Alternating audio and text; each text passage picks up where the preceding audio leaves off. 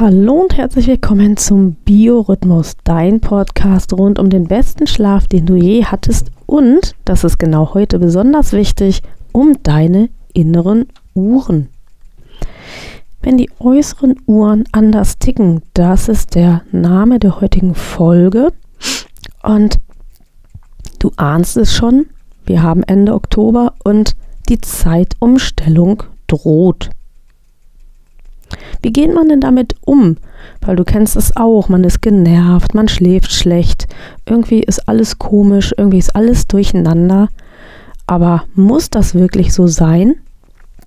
Das hörst du in dieser Folge. Mein Name ist Nina Schweppe, ich bin chronobiologischer Coach und ich bin deine Expertin, wenn es darum geht, rund um deine innere Uhr dich hervorragend zu informieren.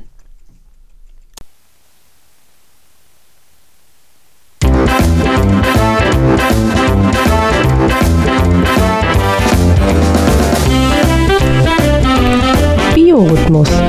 Dein Podcast rund um deinen guten und erholsamen Schlaf und um deine inneren Uhren. Suchst du den Schlüssel zu mehr Energie und Lebensfreude? Dann bist du hier genau richtig. Hier erfährst du alles für ein besseres Leben mit deinem eigenen Biorhythmus.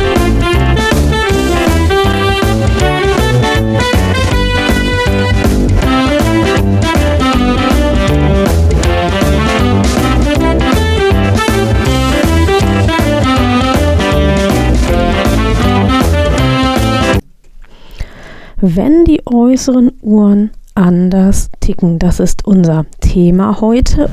Und ähm, ich muss zu dieser Folge sagen, das ist ein Gastbeitrag. Den habe ich äh, im Frühjahr 2021 im Sandmann-Podcast schon einmal veröffentlicht. Ähm, aber das, was ich sage und was ich dir erkläre, das gilt immer und immer und immer und gilt auch ähm, andersrum, wenn wir eben von der Sommer auf die Winterzeit umstellen. Allerdings musst du dann äh, ein bisschen umdenken und wenn ich halt sage, du sollst zum Beispiel deine letzte Mahlzeit nach vorne verlegen, dann gilt natürlich zum Winter hin das Ganze ein bisschen nach hinten zu verschieben, um der inneren Uhr zu verhelfen, mit der Zeitumstellung gut klarzukommen. Hallo und herzlich willkommen zurück nach einer längeren Pause beim Sandmann Podcast. Hier bist du genau richtig, wenn du alles rund um deinen guten und erholsamen Schlaf wissen möchtest. Mein Name ist Nina Schweppe. Ich bin zertifizierte Schlafberaterin und ich bin hier im Sandmann Podcast deine Gastgeberin. Nachdem wir uns das letzte Mal über das Schmieröl für die inneren Uhren unterhalten haben, möchte ich mich heute einem ganz anderen Thema zuwenden, was aber auch wieder mit der inneren Uhr, mit der Chronobiologie zusammenhängt, nämlich Drama Zeitumstellung. Wenn die inneren Uhren gut geölt sind, dann lässt sich das einigermaßen verschmerzen. Trotzdem wird man etwas merken davon und ich möchte heute in dieser Folge gerne dir alle möglichen Tipps an die Hand geben, damit du die Zeitumstellung auch gut wegsteckst und damit du mit einem gut laufenden Biorhythmus in die neue Sommerzeit gehen kannst.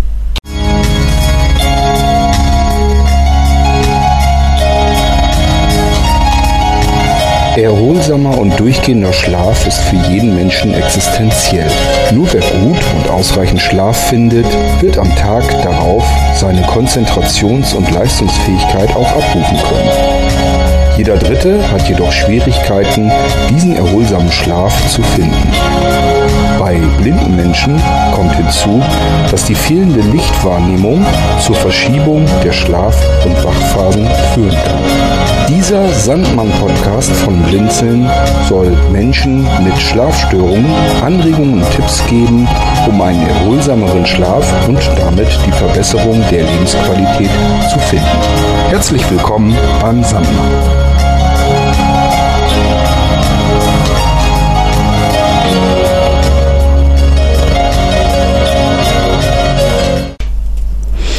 Ja, ich habe es gesagt, es geht heute um das Drama der Zeitumstellung.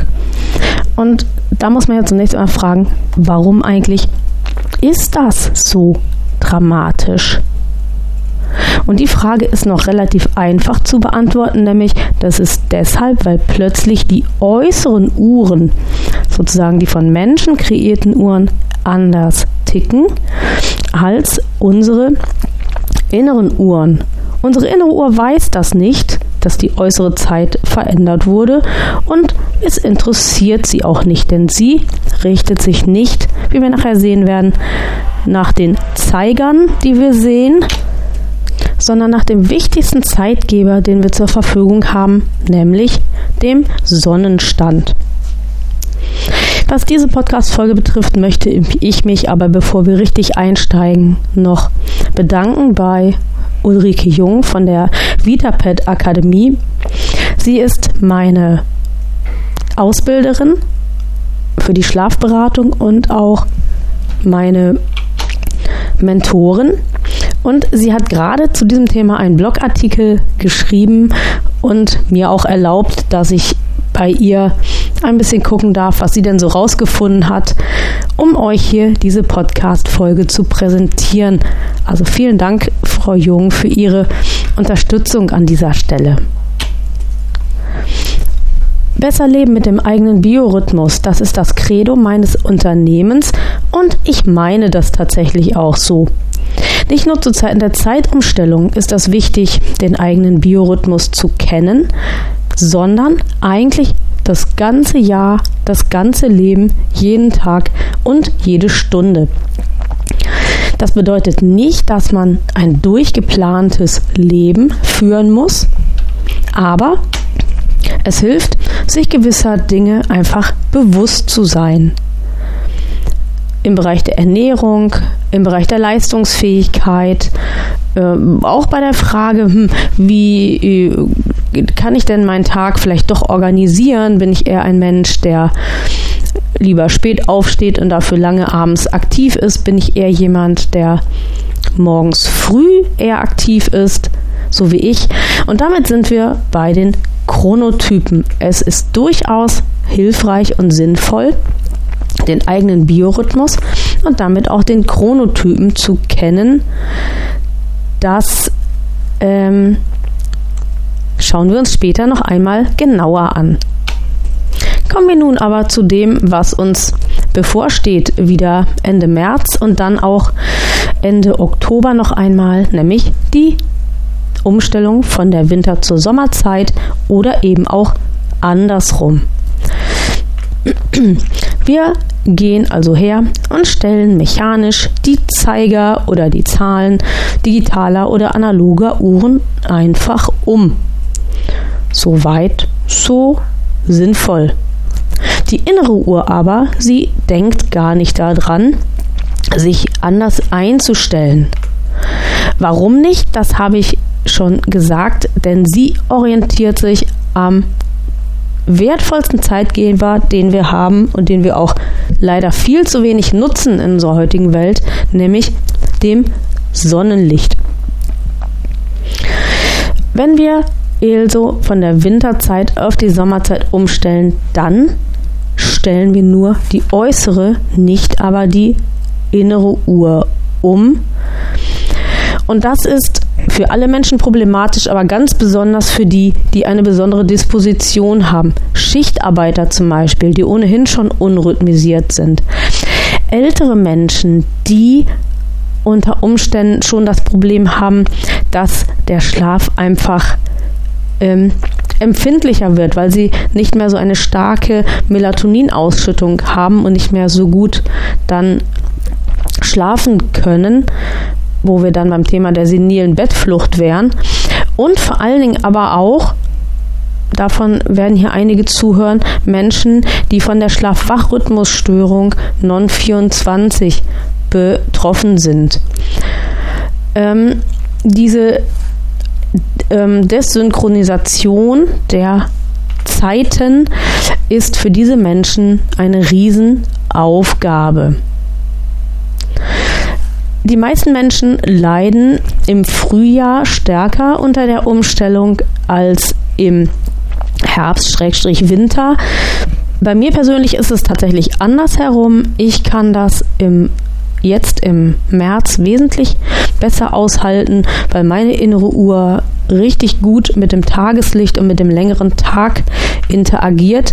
Aber für viele Menschen ist es genau andersrum, dass sie jetzt die Schwierigkeit haben mit der Zeitumstellung. Schauen wir uns doch erstmal an, wie das eigentlich ist mit den Zeitzonen. Die Standardzeit, die basiert auf der Voraussetzung, dass die Sonne auf jedem Längengrad an jedem Tag des Jahres um 12 Uhr mittags am höchsten steht und um Mitternacht dementsprechend natürlich ihren Tiefpunkt erreicht hat. Das Konstrukt basiert auf der internationalen Vereinbarung, auf der Meridian-Konferenz 1884 in Washington.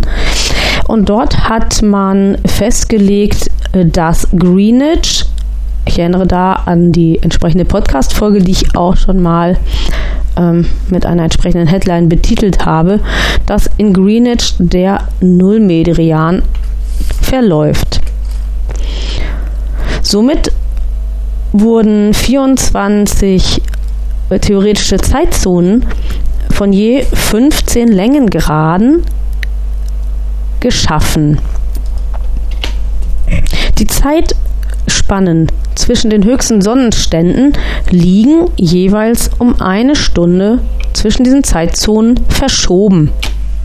Von Greenwich aus ähm, bezeichnet man die Zeitzonen also laufend nach Osten als UTC plus 1 bis plus 12 und nach Westen laufend entsprechend UTC minus 1 bis minus 12. Stand jetzt, man weiß ja nie, was sich so entwickelt, erstreckt sich Europa über drei Zeitzonen, nämlich ähm, von UTC 0 bis UTC plus 3.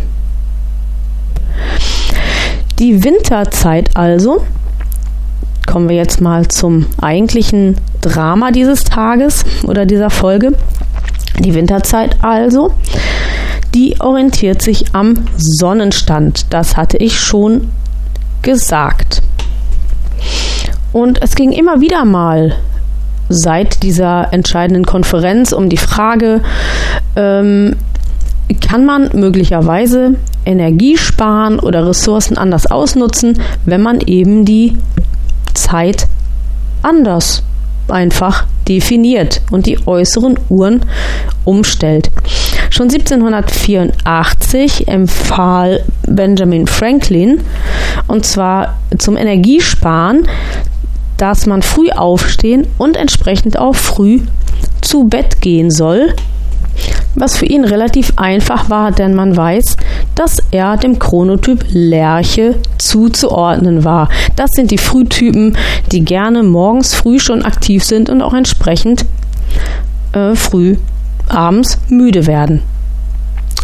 Erstmalig eingeführt in Deutschland wurde die Sommerzeit 1916 und aber nach drei Jahren wurde das wieder verworfen, weil es den Zweck nicht erfüllte. 1940 dann versuchte man das wieder und ab 1945 entstand ein zeitliches Chaos, weil nämlich in Ost und West mit unterschiedlichen Sommerzeiten experimentiert wurde. Da wusste also niemand mehr, wann es wo eigentlich wie spät war und vor allem die inneren Uhren schon mal gar nicht. Zwischen 1950 und 1979 blieb man dann bei der Winterzeit und die Ölkrise, die führte dann wieder dazu, dass die Sommerzeit wieder Einzug hielt in Europa und zwar tatsächlich wieder zum Energiesparen. Heute weiß man, dass die Zeitumstellung nicht nur ihren Zweck nicht erfüllt hat, sondern es zeigt sich auch immer mehr, dass gesundheitliche Probleme dadurch auftreten und das ist ganz, ganz negativ für die Wirtschaft.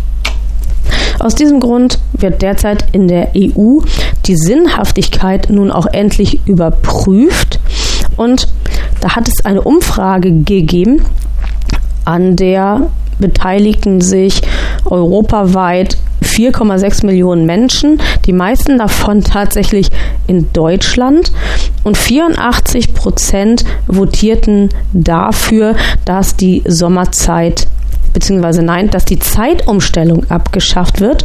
54 Prozent der Menschen möchten aber, und ich sagte es schon, ich gehöre auch dazu, die Sommerzeit behalten. Das mag für uns, für die Lebensführung ganz hervorragend sein, denn wir können abends einfach länger das Tageslicht ausnutzen und die Wärme des Tages.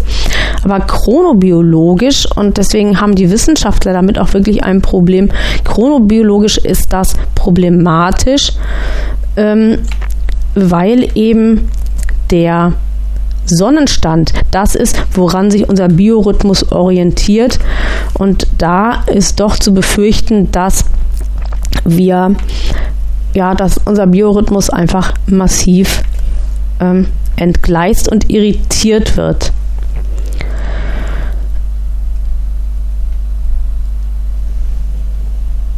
Der Zeitgeber Licht, ich habe das gesagt, die innere Uhr orientiert sich eben am Sonnenstand. Und wenn wir jetzt eben in einer anderen äußeren Zeit leben, als ähm, das Sonnenlicht vorgibt, da weiß man noch nicht so genau, ob wir das wirklich so gut abkönnen.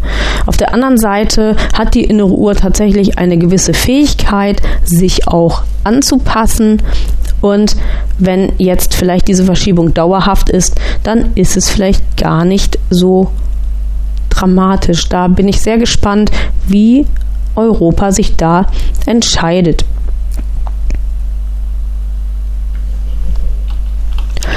Wir kennen in der Chronobiologie verschiedene Schwingungen und das ist vielleicht wichtig, um das Drama jetzt zu verstehen. Ähm, es gibt Schwingungen, die sind eher ganz kurz. Da geht es so um sowas wie Blutdruck, Pulsschlag, Atmung.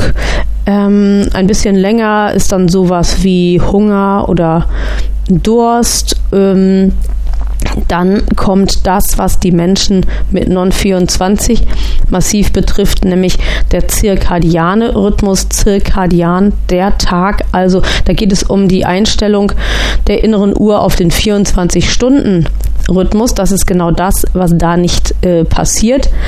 Und dann gibt es eben auch noch längere ähm, Schwingungen, die länger dauern als der Tag. Zum Beispiel äh, die Jahreszeiten oder das Jahr an sich, die Mondphasen, solche, also die Monate und solche ähm, Rhythmen. Dazwischen gibt es dann auch noch mal welche, zum Beispiel ähm, die Rhythmen von Infektionserkrankungen, die immer so in Wellen von drei Tagen verlaufen. Naja, und so ist der Körper eben diesen Rhythmen unterworfen und die sind nicht veränderbar. Und es interessiert die auch nicht, auf welcher Zeit wir uns gerade befinden. Also diese Schwingungen laufen wirklich von Millisekunden bis zu einem ganzen Jahr. Ähm, man wusste lange gar nicht so genau, wie das eigentlich ist mit den inneren Uhren. Und ich habe hier ja auch mehrfach schon vom Andexer Bunker gesprochen, wo Menschen eben ähm, abgeschlossen von äußeren Einflüssen gelebt haben und da hat man eben ganz viel darüber herausgefunden, dass die innere Uhr tatsächlich existiert und dass sie tatsächlich auch dann arbeitet, wenn keine äußeren Einflüsse vorhanden sind.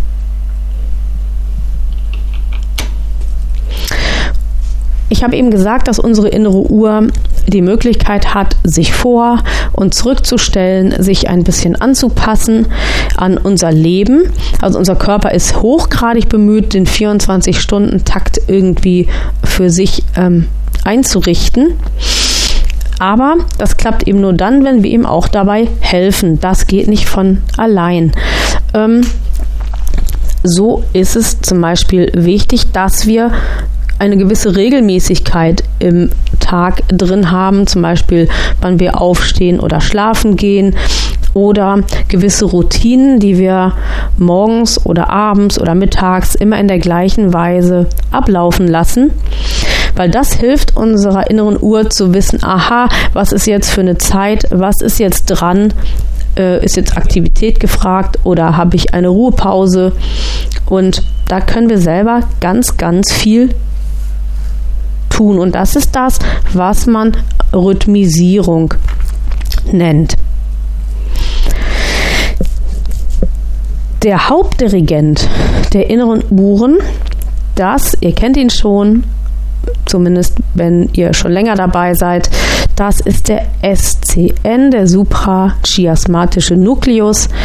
Das ist eine kleine Vereinigung von Nervenzellen, genau an der Stelle, wo sich die Sehnerven kreuzen. Die Sehnerven laufen ja diagonal von rechts hinten aus dem Hinterkopf nach vorne zum linken Auge und eben entsprechend andersrum von links hinten nach rechts vorne. Und da, wo die sich dann überschneiden, da sitzt der SCN. Und der SCN erhält Lichtimpulse wenn Licht auf das Auge trifft und auch zum Teil, wenn Licht über die Haut uns erreicht, dann arbeitet er und dann regelt er, dass die Zirbeldrüse eben entsprechend Melatonin ausschüttet am Abend und dass die Ausschüttung aufhört und so weiter, wenn es die Zeit dafür ist.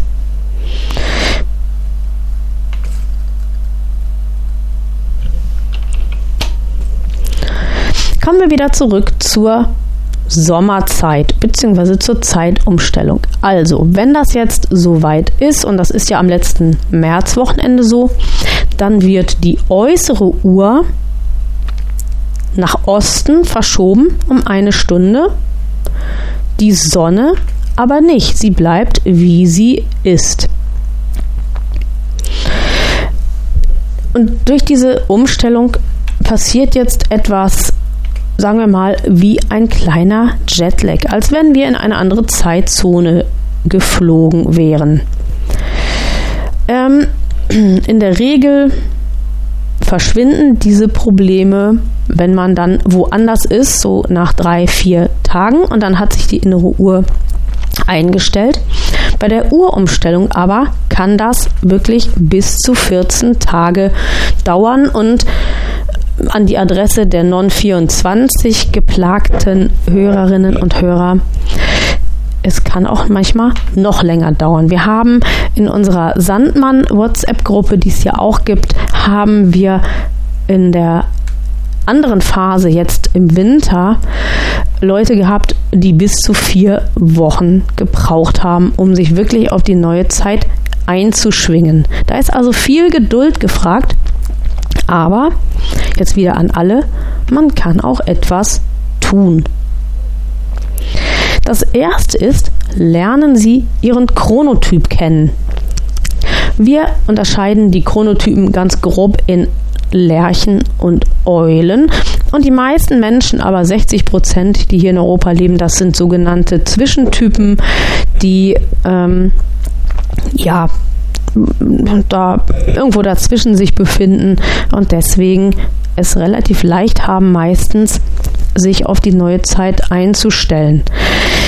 Mm, die Lerchen, das sind eben die, die morgens immer schön aktiv sind, die immer dann aber auch abends relativ früh müde werden. Bei den Eulen ist das andersrum. Die kommen später in Gang, sind dafür aber auch abends länger aktiv. Ich ähm, poste in den Shownotes einen Link. Da kannst du dann deinen Chronotypen ermitteln. Und wenn du das weißt, ob du Eule oder Lerche bist, dann ist das wunderbar. Ähm, Die Lerchen können sich freuen, denn für die ist es jetzt leichter, die Uhr umzustellen. Für die Eulen geht es leichter im Oktober.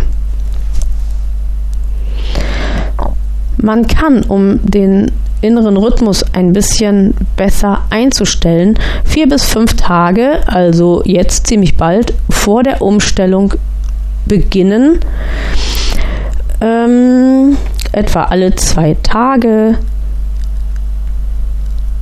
15 Minuten früher die Schlafenszeit zu beginnen und auch die letzte Mahlzeit entsprechend früher einzunehmen.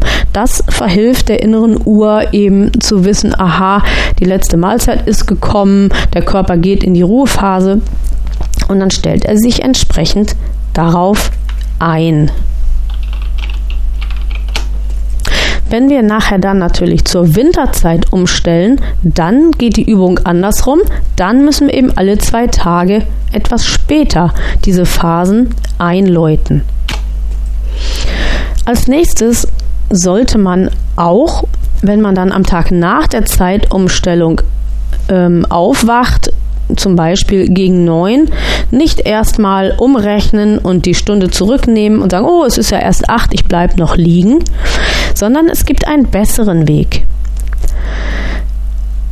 Der da heißt raus an die frische Luft, Tageslicht tanken und dann hilft das nämlich dem Körper dabei, richtig schön Serotonin zu bilden und das wiederum am Abend hilft, damit der Körper ausreichend Melatonin bilden kann, damit wir dann auch entsprechend gut am Abend zur Ruhe kommen und uns in die neue Zeit einleben können. Wenn euch nach einem Mittagsschlaf ist, dann solltet ihr den in der ersten Phase auf jeden Fall vermeiden, denn ihr lauft sonst Gefahr, dass am Abend einfach gar nicht genug Schlafdruck aufkommt und dann werdet ihr wach liegen, euch im Bett rumwälzen und euch ärgern und das ist ganz nebenbei ein absoluter Schlafkiller. Also Mittagsschlaf vermeiden, um dann abends schön müde zu sein. Und hier nochmal der Hinweis, tatsächlich auch an der Stelle Licht tanken ist das A und O. Ähm, das kann auch helfen, damit der Mittagsschlaf sich auch überhaupt gar nicht meldet. Also wirklich in der ersten Tageshälfte möglichst viel raus an die Luft. Hilfreich ist auch in den ersten Tagen jetzt um die Zeitumstellung herum, aber vor allen Dingen danach erstmal keine späten Abendtermine wahrzunehmen, auch wenn es sehr verlockend ist oder auch länger draußen bleiben würde sich bei mehr Tageslicht natürlich anbieten. Aber es macht eben Sinn, jetzt erstmal nicht den Einschlafpunkt zu weit nach hinten zu verschieben. Wenn sich dann alles eingependelt hat, dann darf man das gern auch wieder lockerer sehen. Weiter ist auch wichtig und mm, die Menschen, die bei mir im Coaching sind, kennen das auch, über den Tag Ruhephasen einbauen. Es ist ja so, das habe ich in der Folge zum Thema der Schlafzyklen und so auch erklärt, dass unser Organismus eine Arbeits- und Konzentrationsspanne von höchstens 90 Minuten hat. Danach möchte er gerne eine Pause, die ungefähr 10 bis 15 Minuten dauern soll. Und wenn wir das machen und unserem Körper diese Entspannungsphasen auch geben, dann kann er den Tag selber ein bisschen für sich einteilen in diese Abschnitte und das hilft dann, wenn man das von morgens an gut macht, dann hilft es am Ende des Tages besser zur Ruhe und vor allem besser in die Entspannung zu kommen und dann weiß eben unser Organismus auch besser, wann wirklich Zeit ist für die Nachtruhe. Der letzte Tipp, der immer gilt, aber vor allen Dingen jetzt in dieser Umstellungszeit, möglichst 60 Minuten vor dem Schlafengehen alle Geräte vermeiden, die Blaulicht aussenden. Fernseher, Handy, Tablet und so weiter. Und ich möchte auch empfehlen, dass Menschen, die nicht sehen können, das ernst nehmen. Man kann ja die Bildschirme ausschalten, beziehungsweise die Bildschirmvorhänge einschalten. Und dann sind wir eben auch davon überhaupt gar nicht beeinflusst und können dann ähm, einfach unsere Dinge weiterhin tun, haben aber nicht die Gefahr, dass wir durch das Blaulicht irritiert werden. Und wenn du zu den Hörern gehörst, die sehen können, dann rate ich dir ganz dringend, das äh, zu beherzigen. Äh, mach dir lieber einfach eine Lampe an, äh, lies ein Buch oder so, aber hilf deinem Organismus durch Ausschalten des blauen Lichtes, dass er überhaupt zur Ruhe kommen kann. Denn das Blaulicht lockt ähm, die Aktivität, das verhindert die Melatoninausschüttung und dann kommst du nicht zur Ruhe, denn Melatonin, das weißt du schon, wenn du hier länger zuhörst, das ist das Schlafhormon. Somit also zur Zeitumstellung und zu den inneren Uhren ist hier alles gesagt und ich wünsche dir, dass du hervorragend die Zeitumstellung überwindest jetzt von der äh, Sommer hin zur Winterzeit. Hast du so grundsätzlich das Gefühl, dass es für dich nicht nur im Rahmen der Zeitumstellung schwierig ist, gut zu schlafen, dich am Tag kräftig und energiegeladen zu fühlen, ähm, in der Freizeit aktiv zu sein, gute Arbeitsleistungen zu bringen, ohne gleich erschöpft zu sein, dann kann es tatsächlich sein, dass du nicht synchron läufst mit deinen biologischen Rhythmen. Das ist sehr schade, denn da kann man selbstwirksam eine ganze Menge tun, damit man einfach über mehr Energieressourcen verfügt, ein leichteres Leben hat, sich nicht mehr für alles so anstrengen muss und einfach auch flexibler reagieren kann auf Unregelmäßigkeiten, die ja doch immer mal passieren. Und deswegen möchte ich dir meinen Biorhythmus-Starter ans Herz legen.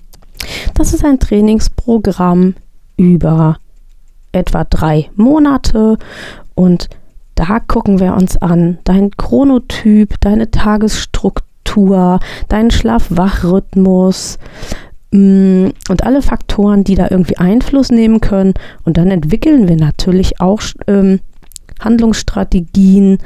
Wir nutzen Tools, um dafür zu sorgen, dass du deine inneren Uhren immer schön auf die richtige Zeit eingestellt hast und dass du dann auch wirklich, wirklich das, was ich dir versprochen habe, ein leichteres Leben und ein aktives Leben und einfach deine ganze Kraft, die du in dir hast, nutzen kannst.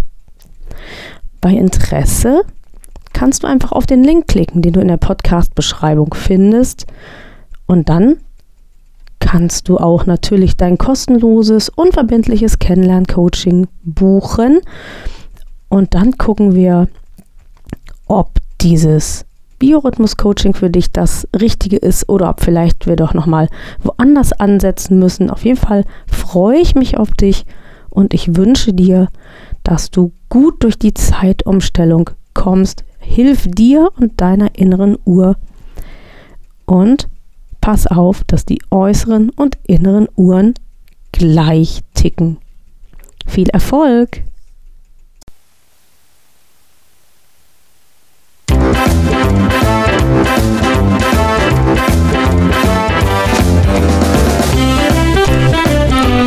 Das war Biorhythmus, ein Podcast von BEB Schweppe.